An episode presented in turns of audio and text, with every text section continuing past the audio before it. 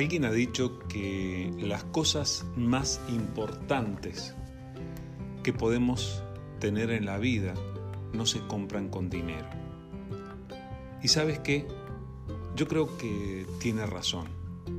En realidad, parece tan irónico que nos preocupemos tanto y que nos afanemos tanto por las cosas materiales siendo que los verdaderos valores de la vida no valen dinero, no se compran con dinero.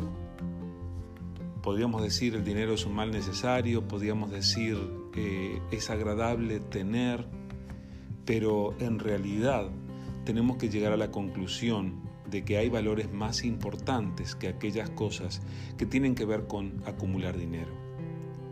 Por eso hoy quiero invitarte a que pienses cuál es tu tesoro, dónde está tu tesoro.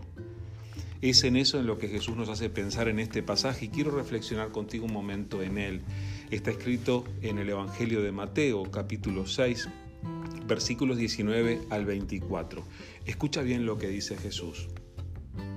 No acumulen para sí tesoros en la tierra, donde la polilla y el óxido destruyen y donde los ladrones se meten a robar.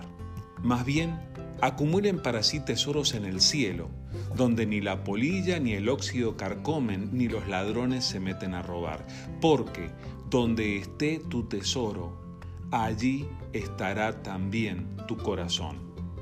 El ojo es la lámpara del cuerpo, por tanto, si tu visión es clara, todo tu ser disfrutará de la luz. Pero si tu visión está nublada, todo tu ser estará en oscuridad. Si la luz que hay en ti es oscuridad, qué densa será esa oscuridad. Nadie puede servir a dos señores, pues menospreciará a uno y amará al otro, o querrá mucho a uno y despreciará al otro. No se puede servir a la vez a Dios y a las riquezas. Yo me quedo con este consejo del maestro de los maestros. ¿Qué sentido tiene tratar de acumular cosas, tratar de acumular dinero, tratar de acumular un tesoro aquí en la tierra, si todo eso se va a perder, se va a oxidar, se va a podrir, se va a destruir? O puede pasar alguna cosa y la evolución de la economía o los ladrones o quién sabe qué, eso se pierde. Por eso Jesús nos invita a considerar dónde está nuestro tesoro, porque según sus propias palabras, donde esté tu tesoro, allí también estará tu corazón. Así que, ¿dónde está tu tesoro?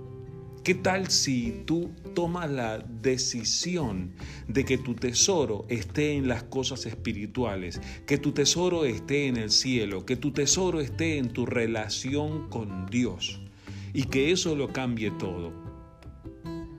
Más que el dinero, más que los números, más que las cosas que puedas obtener.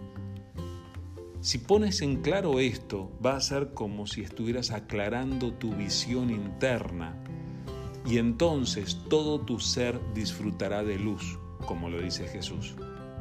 No permitas que se llene tu ser de oscuridad por estar buscando tesoros que no te hacen bien. No se puede servir a Dios y al mismo tiempo servir al dinero. Por eso, piénsalo seriamente. ¿A quién vas a servir? Porque si te pones a pensar, los bienes a veces pueden llegar a ser amos muy crueles. Y seguramente tú quieres elegir lo mejor para tu vida y para los que amas.